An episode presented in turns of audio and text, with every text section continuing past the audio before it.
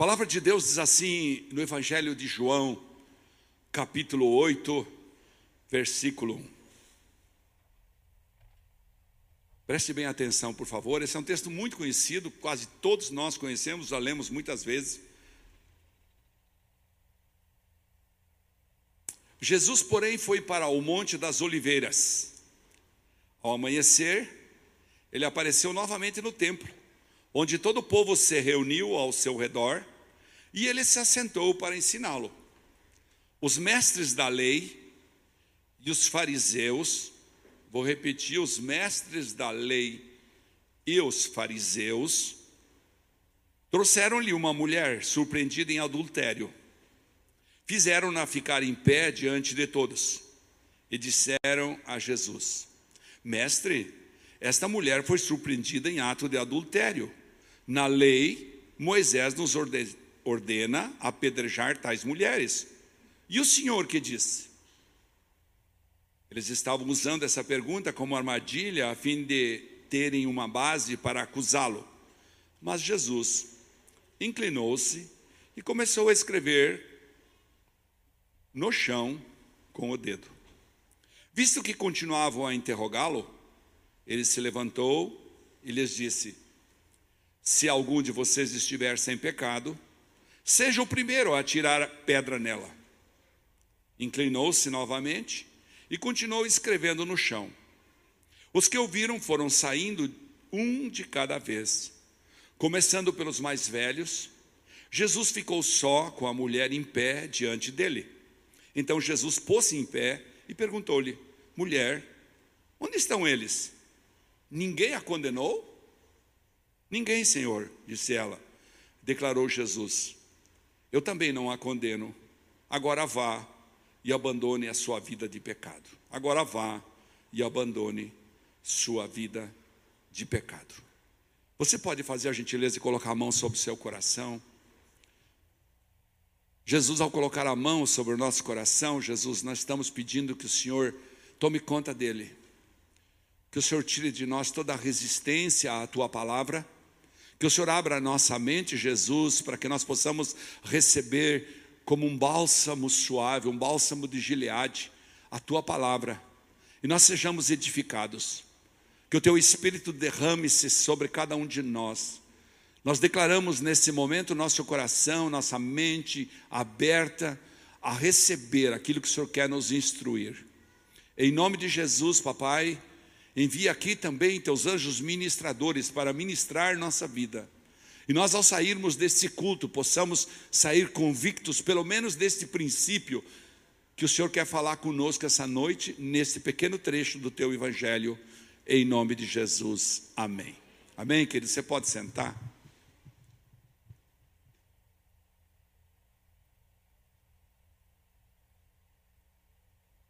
Estava lendo essa palavra e Deus me pegou de uma forma extraordinária. Irmãos,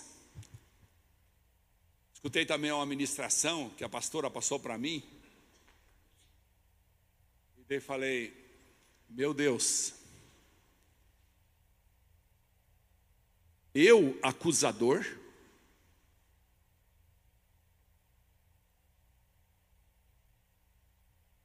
Eu, acusador? Estaria eu entre aqueles legalistas que estavam ali de pé ao lado daquela mulher? Me imaginei naquele lugar e me coloquei no lugar, ah, no ambiente, até porque tive por duas vezes a oportunidade de conhecer onde aconteceu isso lá. E fiquei imaginando se eu estaria naquele grupo dos acusadores, dos legalistas, e comecei a observar as minhas situações, como que eu tenho procedido, apesar dos meus 25 anos de evangelho. E então o Espírito Santo falou: não, compartilha isso com a igreja. E eu quero convidar você essa noite a ver se você realmente está entre aqueles que são os acusadores do dia de hoje. É você um acusador? Eu gostaria até que você repetisse isso para ficar marcado como o título da nossa noite aqui, dessa noite profética. Diga assim: Eu acusador? Isso, pergunte para você: Eu acusador? Então, o que acontece? Nesse texto, Jesus ensina fundamentos de perdão, fundamentos de compaixão e misericórdia. Nós, os seres humanos, já nascemos desde, desde criança, nós temos este pecado da comparação e da vingança que geram manifestações de orgulho. Geram manifestações de orgulho. Quando você compara, quando você critica, quando você acusa, quando você condena, você está, evidentemente, externando a soberba, o orgulho e o teu poder de dar paulada nos outros. O processo que eu quero conversar com você envolve pecado. E hoje em dia é proibido falar de pecado nas igrejas. Falar de pecado nas igrejas faz com que a pessoa fala, naquela igreja não dá para ir. Não, é, você está numa igreja que prioriza, que estabeleceu na sua doutrina a graça e ela é suficiente.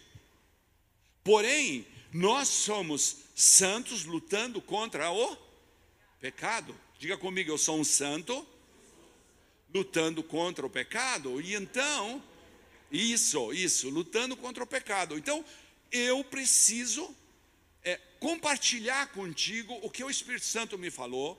E não é uma palavra doce.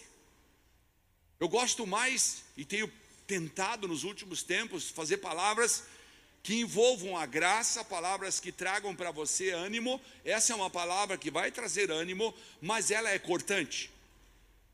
Ela é definitivamente uma palavra dura. Porque assim Deus me tratou quando eu estava lendo esse texto.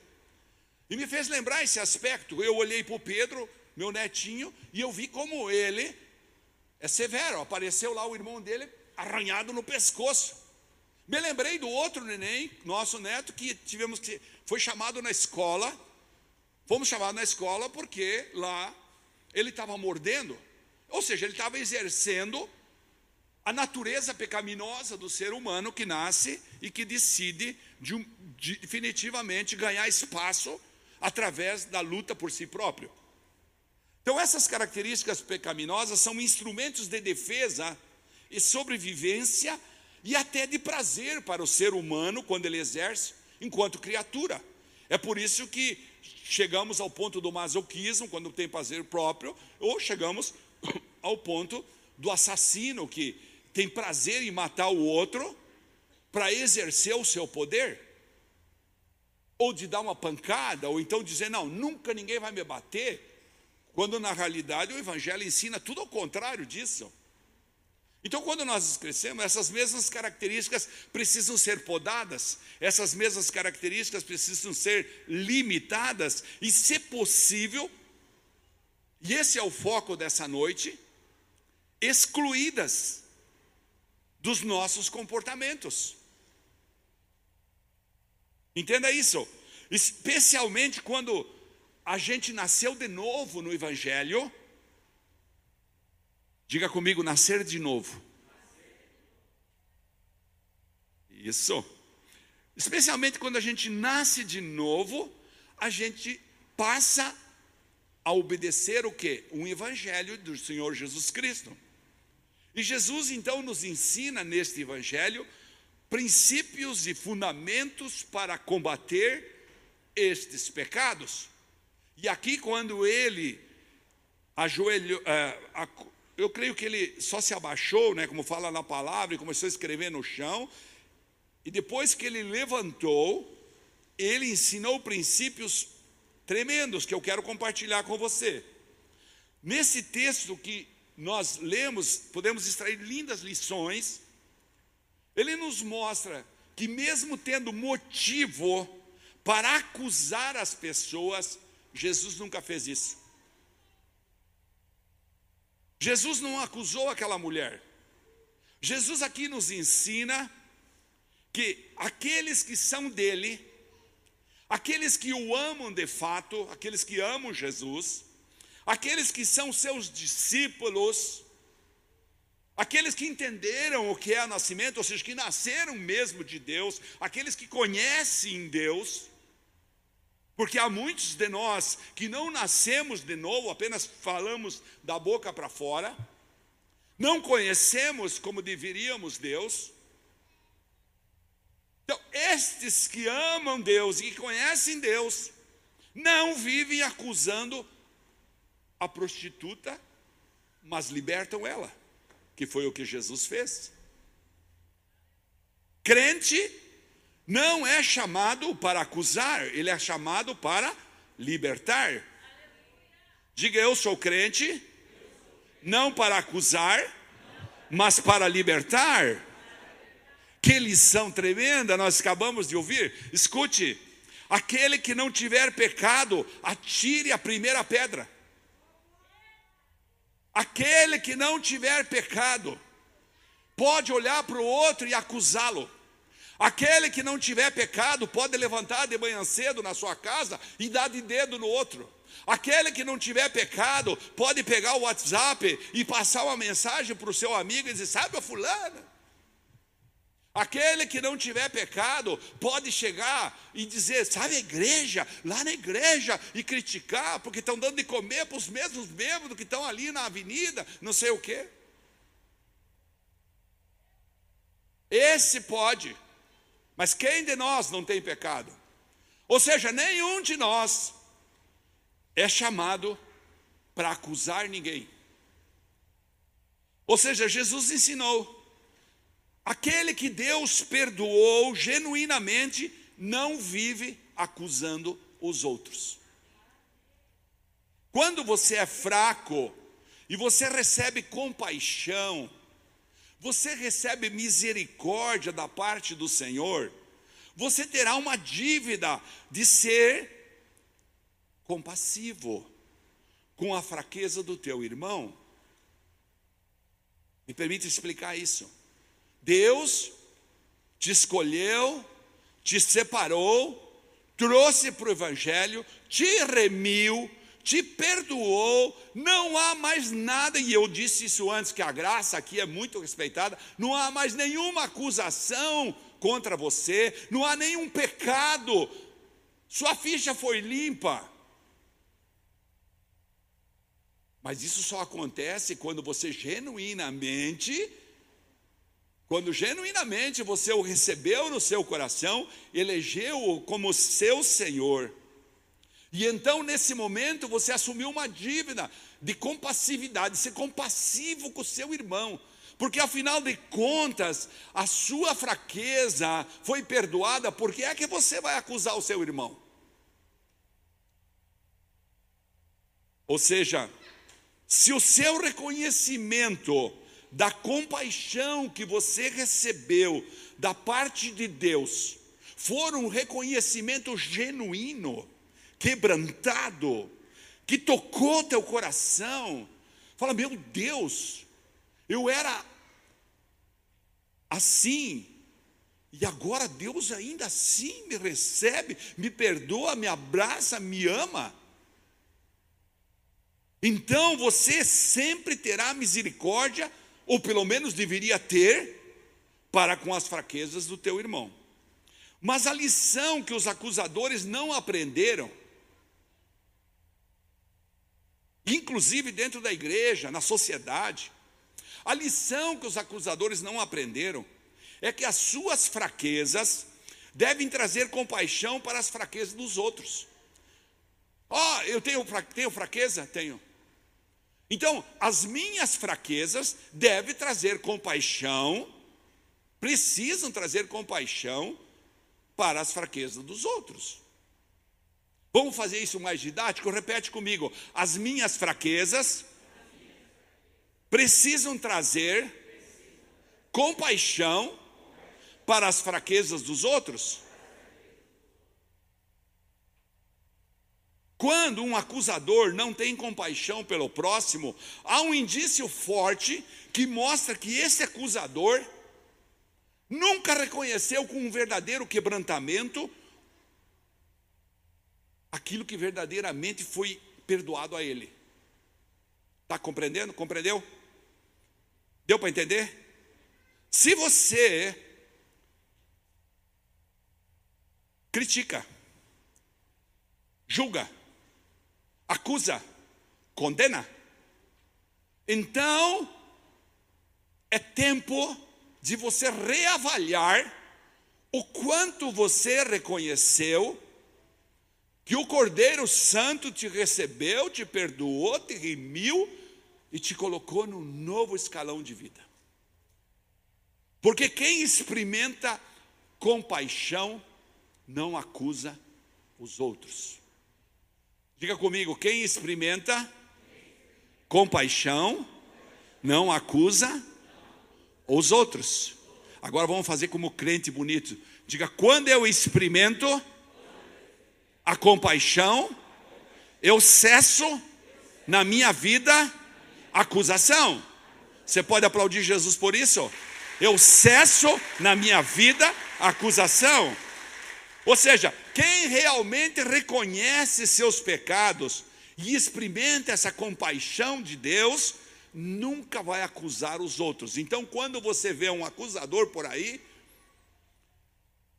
pode ter certeza, há uma carência de humildade, há uma carência de reconhecimento do poder extraordinário de Deus. É, lembra que eu expliquei aqui sobre aquele processo humanístico que as pessoas querem trazer Deus a nosso nível e levar nós até Deus, fazer tudo um nível só. Não. Deus é soberano. Deus é, diga comigo, Deus é soberano. Sim, Deus é soberano, meus irmãos, não há nada que possa tocá-lo, nem para melhorar, nem não há nada que você possa fazer para você melhorar a vida dele. Quem experimenta a misericórdia é compassivo com a fraqueza dos outros. Eu quero ser taxativo nisso. Quem experimenta misericórdia olha para o outro e fala. Quem experimenta a misericórdia sabe que aquele que vem alcoolizado comer aqui na frente, não adianta criticá-lo. Ele só vem porque ele não tinha outra alternativa. Se ele pudesse, ele não viria. Ninguém pode chegar e analisar a vida dele detalhe por detalhe. Porque com a mesma compaixão com que Deus tirou a gente daquela situação, a gente está para o lado de cada porta. Eu sempre venho ao meio-dia orar aqui pelos irmãos que trabalham, e eu falo, nós estamos para o lado de cada porta, graças a Deus.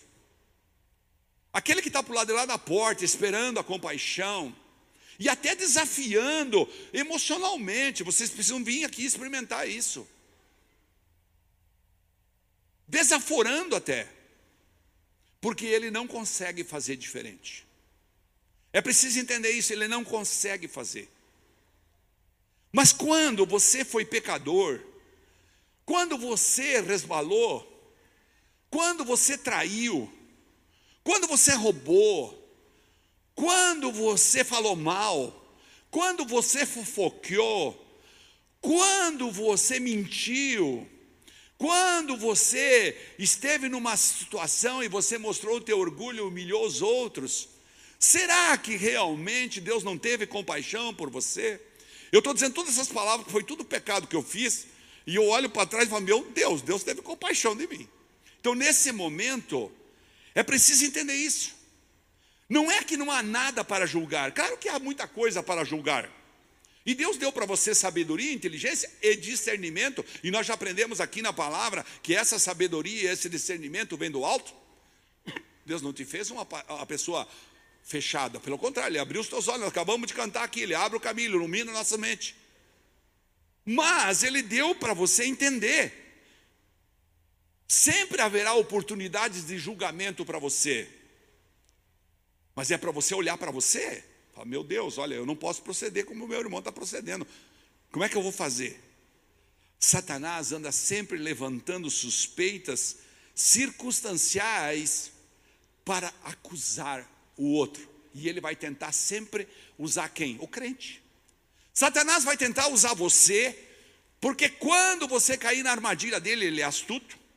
E você acusar seu pai, acusar sua mãe, acusar seu tio, seu patrão, seu funcionário, seu, você acusar seu colega, acusar seu vizinho, acusar seu irmão da igreja, acusar a própria igreja, acusar o seu Bíblia em casa, acusar o seu quê? Quando você fizer isso, ele está realizando o sonho dele que é criar divisão na igreja. Ele está realizando o sonho dele que é desmoronar. Quantos que poderiam estar sentados aqui nessa mesa, nessas cadeiras, perdão, nessa mesa também, mesa da presença, né?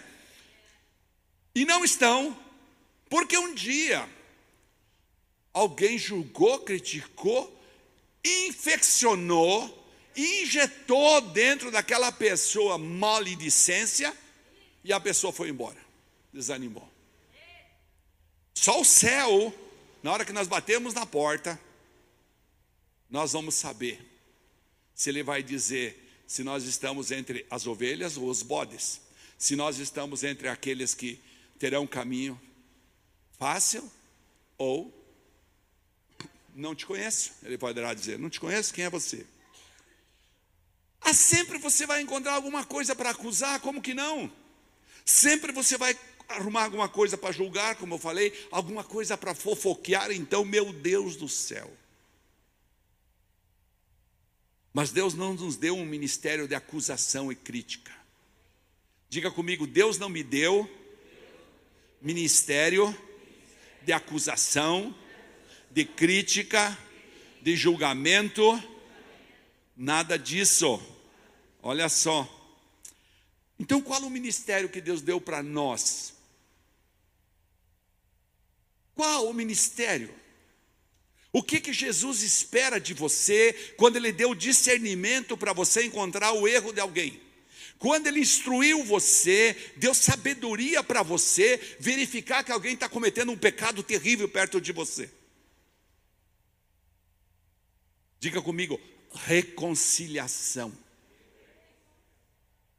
Sim, você ganhou o ministério de reconciliação no dia que você nasceu de novo, no dia que o Espírito Santo foi avivado dentro de você, o dia que você teve tua vida restaurada, o dia que você foi chamado para o céu, definitivamente pela graça. Nesse dia, ele te deu o ministério da reconciliação. Posso ouvir um amém? Deus não nos deu o ministério da condenação, mas o ministério da reconciliação para gerar libertação. Aleluia!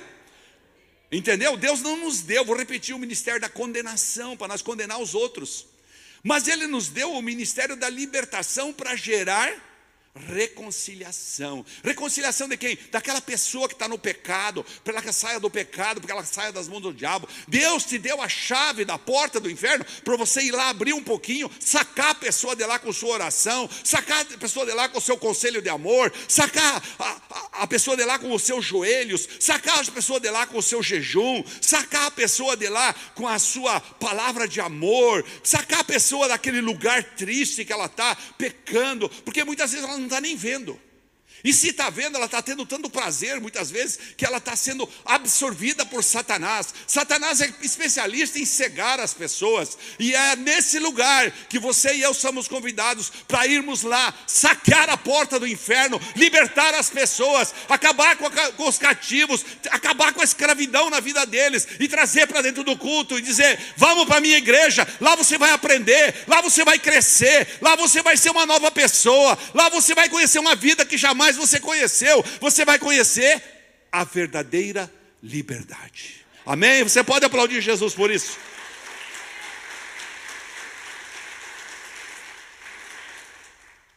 Deus te chamou para ser um pacificador. Mateus 5,9, Jesus falou no Sermão da Montanha das Bem-aventuranças.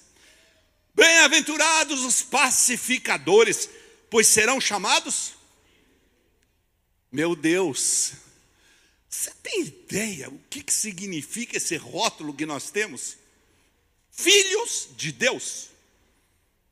Nós, vamos falar a verdade, nós desconsideramos isso no nosso dia a dia. Se nós colocássemos isso aí em proeminência, nós jamais diríamos sentaríamos na roda dos escarnecedores. Nós jamais mentiríamos. Nós jamais, como filhos de Deus, testemunharíamos maus testemunhos do Evangelho. E eu digo de novo: centenas de outras pessoas poderiam estar aqui se alguns de nós não tivéssemos sido maus exemplos. Eu falei que a palavra era dura. É dura mesmo. Foi duro comigo. Tem sido duro comigo. Mas o fato é que nós somos pacificadores, chamados. Nós não fomos chamados para condenar ninguém. Ei, irmão, irmã, queridos, com todo amor, você não foi chamado para condenar, para abrir sua boca e falar mal dos outros. Você não foi chamado para criticar tua igreja, para criticar teu vizinho, para criticar teu marido, para criticar tua esposa para criticar teu filho, teu pai. Não, você foi chamado para libertar as pessoas. Da mesma forma que Deus te libertou. E quer te libertar sempre, Deus estará sempre à disposição. Com a compaixão e a misericórdia dele, nós também fomos chamados para libertar as pessoas. Sabe, irmãos, eu quero falar uma coisa para você.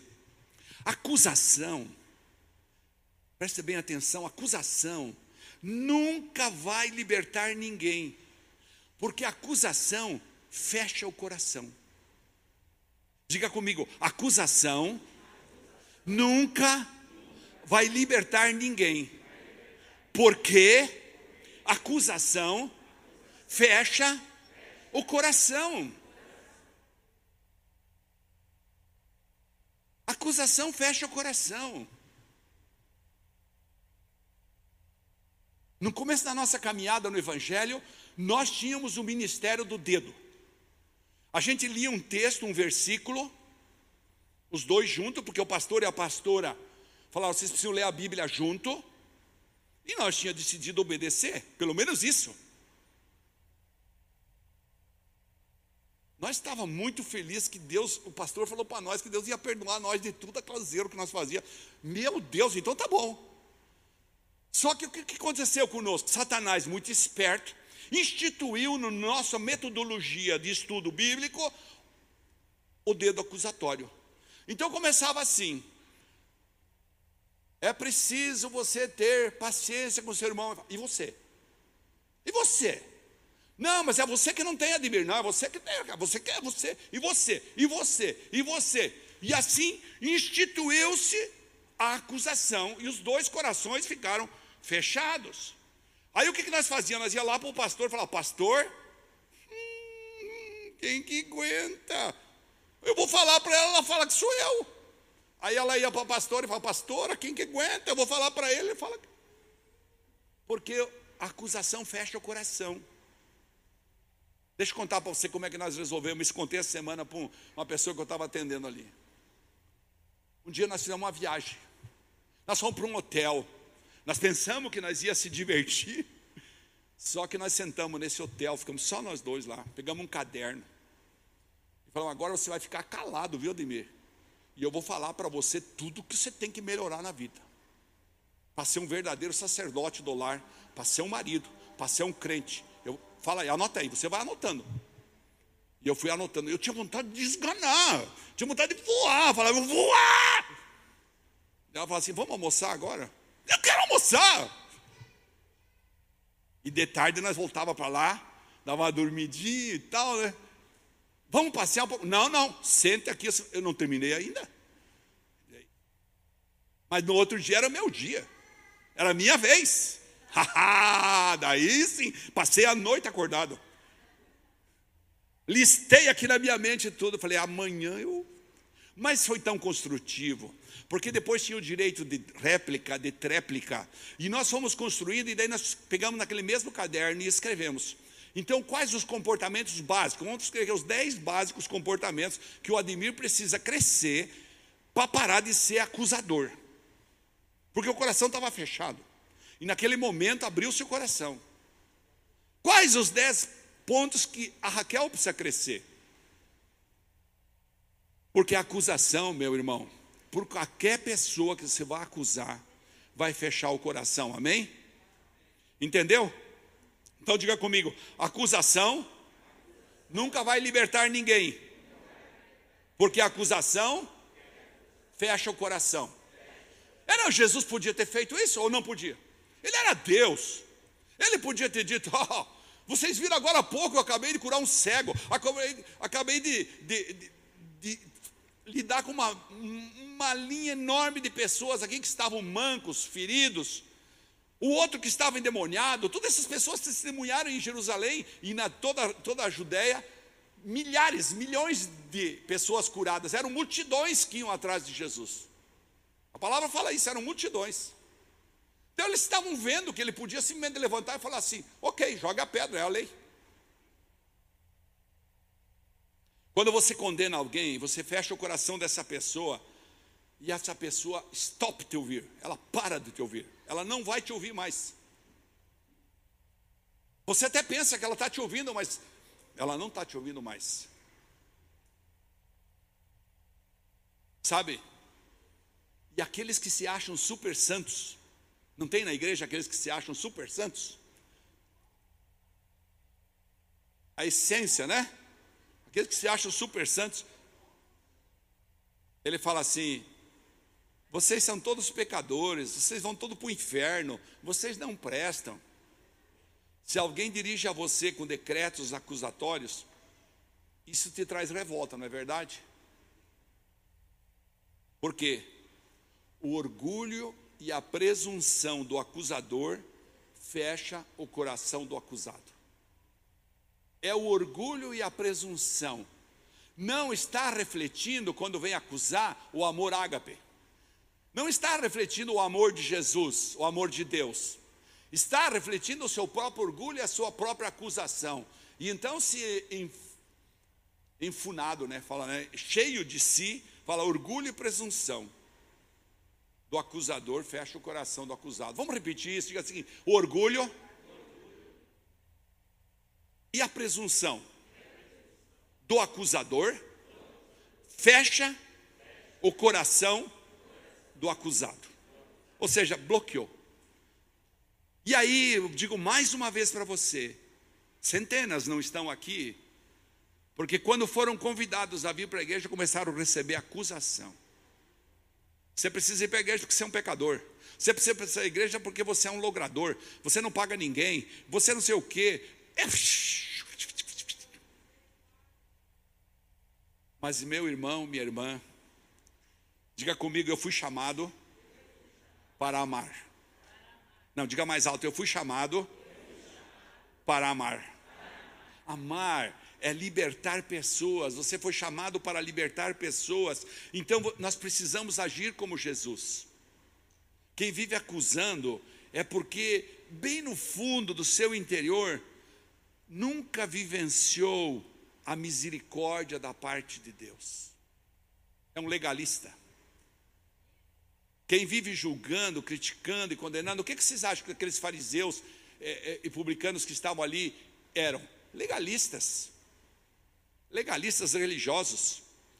Quem vive julgando e criticando e condenando nunca reconheceu as suas próprias fraquezas, seus próprios pecados, suas, seus próprios erros, e talvez nem teve uma experiência genuína de arrependimento, que é fundamental para nós crentes.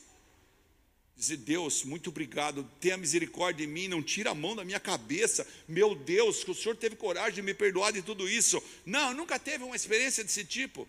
E então ainda não gozou da alegria de desfrutar da graça. E porque não goza da alegria de desfrutar da graça, reconhecendo com humildade a verdadeira compaixão de Deus, vive julgando, vive criticando, levantando suspeitas, condenando os outros. São os legalistas que desmerecem e ignoram a graça de Deus, porque não têm a humildade para reconhecer as suas próprias mazelas. Pode saber, por trás de um acusador, de um julgador, de um crítico, de um condenador, está um pecador enrustido. Pronto, falar assim, palavra dura. Perdão? É, crente fingido. Os legalistas, eles são tão orgulhosos que, reconhece, que se reconhecerem os seus erros, eles vão perder dois álibis. Eles têm um álibi a favor deles. Primeiro, eles terão que admitir a necessidade da misericórdia de Deus e para isso terão que ser humildes. Não faz parte da vida deles.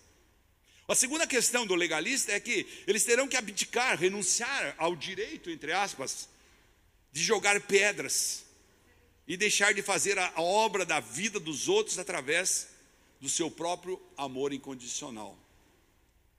Mas aqueles que amam Jesus, eu e você, que amamos Jesus, ao invés de nós sermos legalistas, acusadores, nós vamos amar ao próximo com uma vida de oração, de intercessão por ele.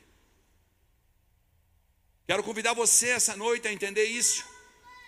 Aquele que de fato ama Jesus, troca a crítica, troca o julgamento, troca a acusação pelo amor ágape. Aqueles que não lembram do amor ágape, só vou explicar rapidamente.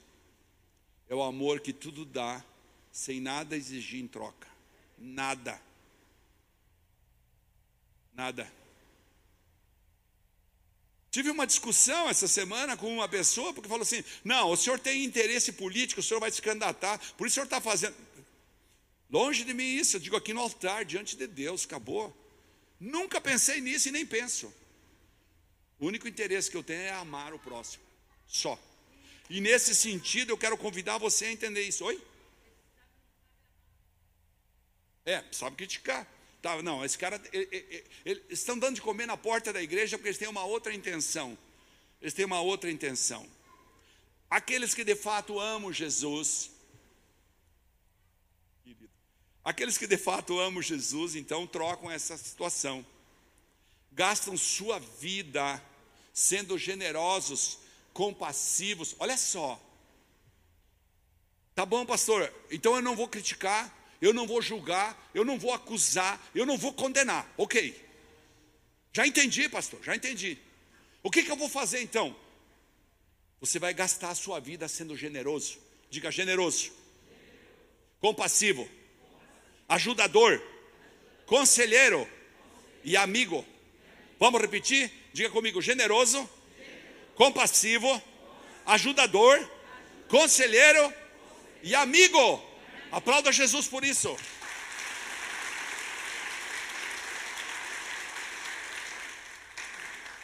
Sabe qual é o problema?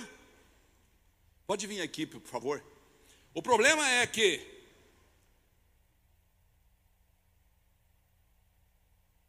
O problema é que os crentes de hoje em dia não nós aqui, porque nós, graças a Deus, né? Estamos num outro nível, né? Aleluia! Diga comigo, aleluia! Diga, nós estamos num outro nível. Mas dos crentes daí, de, por aí, tá? Vamos deixar assim, né? Sem acusar ninguém, porque o pastor está ensinando a não acusar, né? Ai, meu Deus! Eles são muito longânimos com quem? Com as suas próprias fraquezas. Nossa, com as minhas fraquezas, Deus me perdoa. Eu, eu, ah, eu menti só até hoje, meu dia. Agora eu posso. Quando é no manhã seguinte, mente de novo e fala: Não, não tem problema, são longânimos consigo mesmo, com suas fraquezas. São pacientes com eles próprios. Exatamente o contrário do que com o seu próximo. Acreditam sempre que Deus pode perdoar a eles, mas aos outros, hum, não sei não se Deus vai perdoar esse cara aí. Não vai perdoar essa mulher aí. Ih. Para eles há sempre uma chance, mas para os outros não há chance. A pergunta que eu quero deixar para você que assim procede, para aquele que assim procede, que está me vendo aí na internet, quem sabe, vai assistir esse vídeo dessa ministração depois. A pergunta que eu quero deixar para esse tipo de legalista, que não entende o amor ágape, que é julgador, acusador, criticador e condenador. Você realmente conhece Deus? Você realmente conhece Deus? Você entende quem Deus é?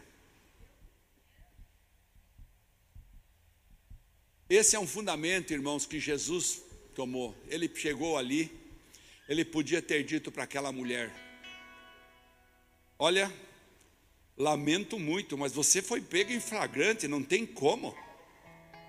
Não tem como, minha amiga, você foi pego em flagrante. Só lamento. Vai para a polícia, vou denunciar você, vou abrir um BO contra você. Como naquele tempo a lei era apedrejar, você vai ser apedrejada. Acabou. Você pecou. Mas Jesus falou para ela: Eu também não te condeno. Agora vá, abandone sua vida de pecado. É para isso que você foi chamado. Você foi chamado para libertar os cativos.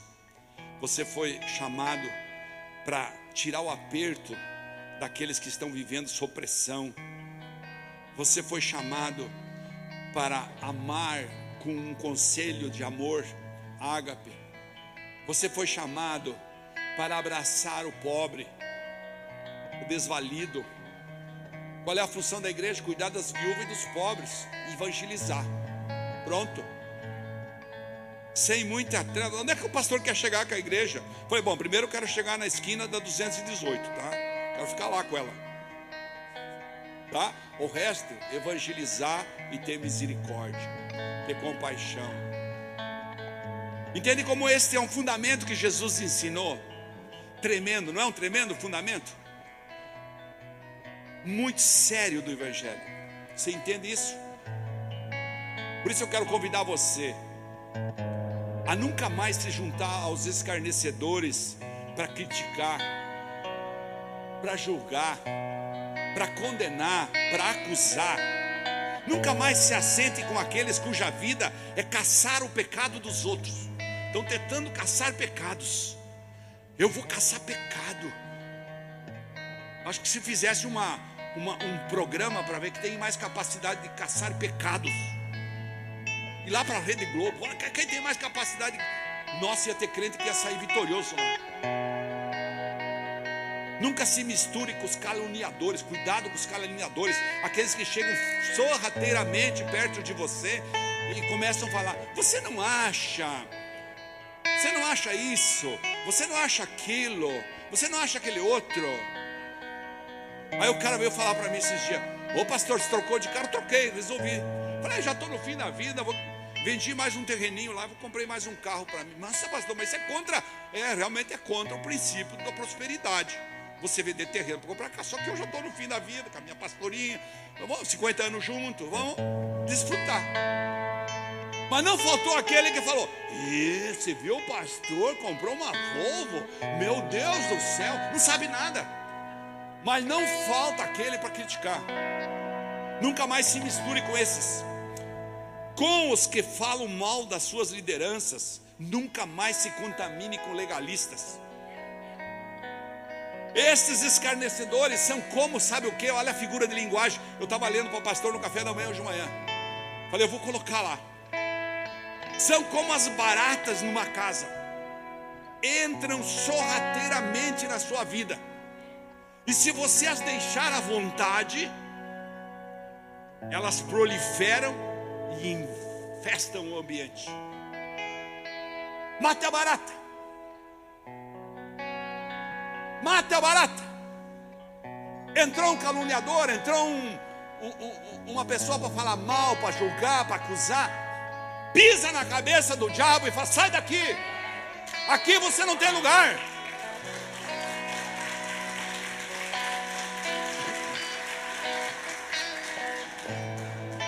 Deixa eu terminar dizendo para você: esse tipo de gente é a praga do Evangelho. Gente que não consegue chegar num sermão e dizer: Meu Deus, eu preciso crescer, eu preciso melhorar. Não, ele vai julgar. Nossa, mas o sermão do pastor estava muito duro. Sermão, não, eu não fiz sermão porque eu não amo você.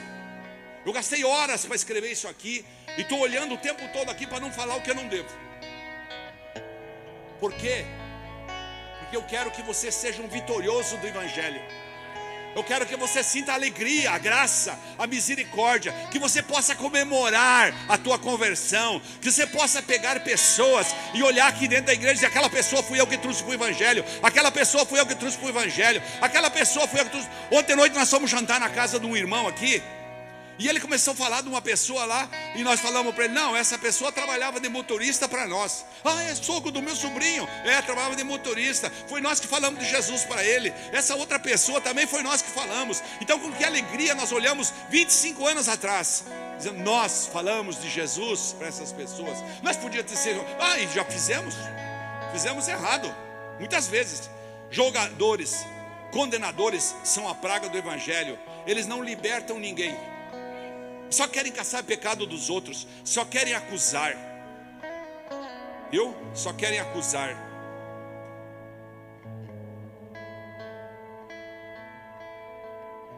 Onde é que eu estava aqui, que eu mexi aqui? Nossa. Agora eu vou achar aqui, ó. Tá aqui, ó. Sabe o pior disso? Sabe o pior disso? É que eles se autonomeiam defensores do Evangelho. Sabe por que, que eu critico?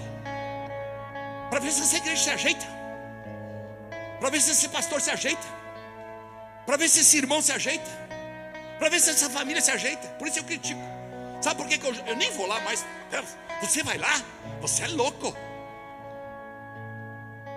Louco de sabedoria, de amor, de libertador que você é. Até parece que Deus precisa de advogados no reino dele. Deus não precisa. Deus não precisa de advogado no reino dele. Deus não precisa de defesa.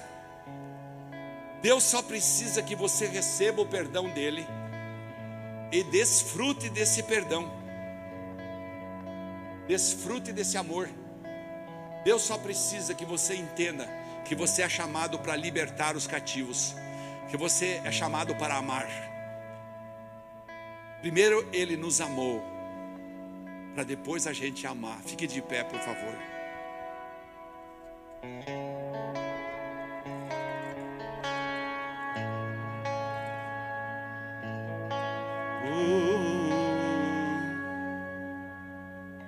Que Deus possa nos conduzir nesse caminho da verdade.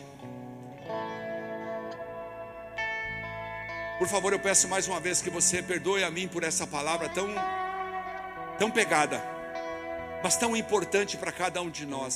Lembre-se sempre daquele momento em que Jesus falou para aquela mulher: Onde estão os teus condenadores? Onde estão os teus acusadores?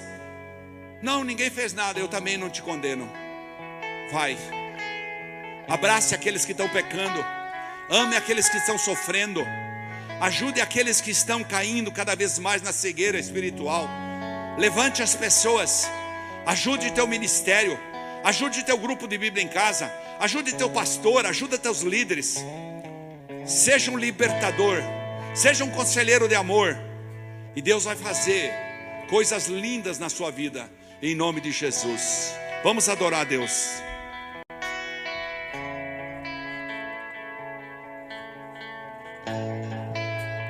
Eu poderia pedir um milhão de coisas.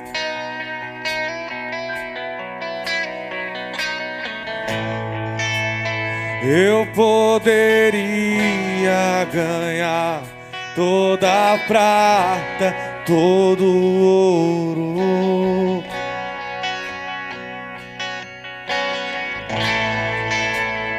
todos os meus pedidos fossem atendidos por ti. Uma coisa só peço, e é por ela que eu vivo.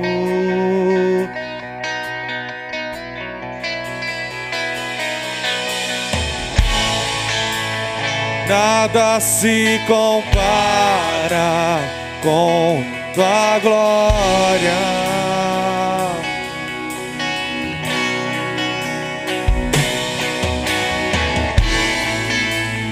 Nada se compara com tua glória. Por isso nós queremos nos alinhar Nada se compara com tua glória.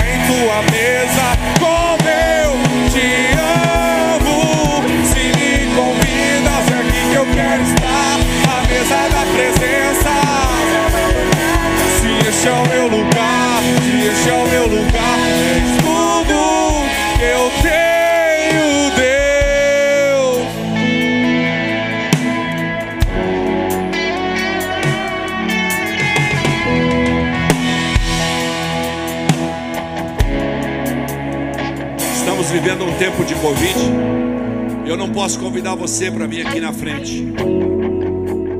Mas há uma unção especial na verdade essa noite. Deus quer derramar verdade sobre nossas vidas nesse lugar. Deus quer encharcar o nosso coração, a nossa mente, com a verdade dEle, com o amor dEle. Ele quer transformar o nosso coração crítico, o nosso coração julgador, o nosso coração acusador, em um coração que liberta, em, uma, pessoas que vamos ser distintos na sociedade pela manifestação do amor dele através das nossas vidas. Há uma unção especial nessa noite. Abra seu coração aí onde você está. Deus vai derramar essa noite um rio rio de libertação nesse lugar. Todo aquele que criticava não vai criticar mais. Todo aquele que julgava não vai julgar mais. Todo aquele que acusava e se sentiu até ferido nesse momento, arrependido, contrito, vai ser liberto nesse lugar essa noite. Novos rumos, novos caminhos, nova esperança nova vida para aqueles que estão aqui e estão nos vendo pela internet. Deus está derramando decretos agora de cura. Deus está derramando decretos de libertação desse vício de falar demais. Deus está derramando decretos de cura desse vício de julgar, de criticar, de condenar. E Deus vai encharcar o seu coração com um amor verdadeiro. Oh, amor que encende, excede todo entendimento. É o bálsamo de Gileade que vai cair sobre você essa noite. Coloque sua mão sobre sua cabeça, por favor. Nós vamos todos fazer isso para que ninguém fique distinto. Com a sua mão sobre a sua cabeça, Deus vai derramar. Derrama Jesus uma unção nesse lugar. Uma unção de perdão, de reconhecimento, de arrependimento, de retomada de caminho de redicionamento. Corrige rota de nossas vidas nesse lugar agora, Deus. Nós não somos instrumentos do diabo, Senhor. Nós não somos instrumentos de Satanás. Nós não estamos aqui para julgar ninguém, para criticar ninguém. Pelo contrário, nós somos teus construtores nessa terra. Nós somos aqueles que abraçamos, que amamos, nós somos aqueles que perdoamos, nós somos aqueles que convidamos pessoas para o teu reino, nós somos aqueles que aconselhamos em amor, nós temos nosso coração cheio de amor ágape, por isso derrama mais sobre nós, derrama mais sobre cada um de nós essa noite.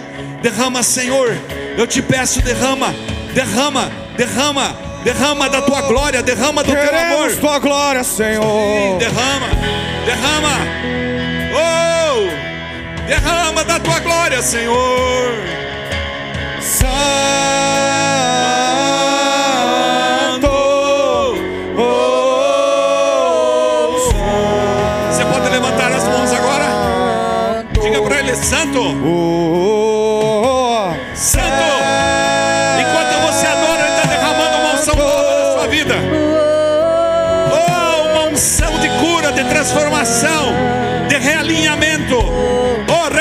Requete, oh,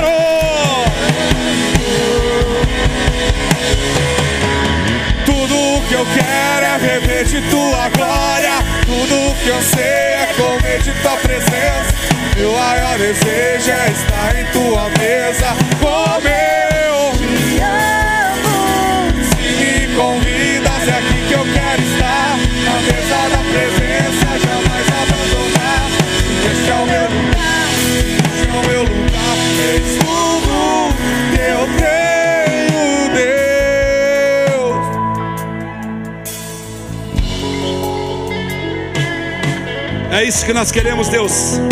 Tu és tudo que eu tenho. Tu és tudo que cada um de nós temos certeza que nós temos.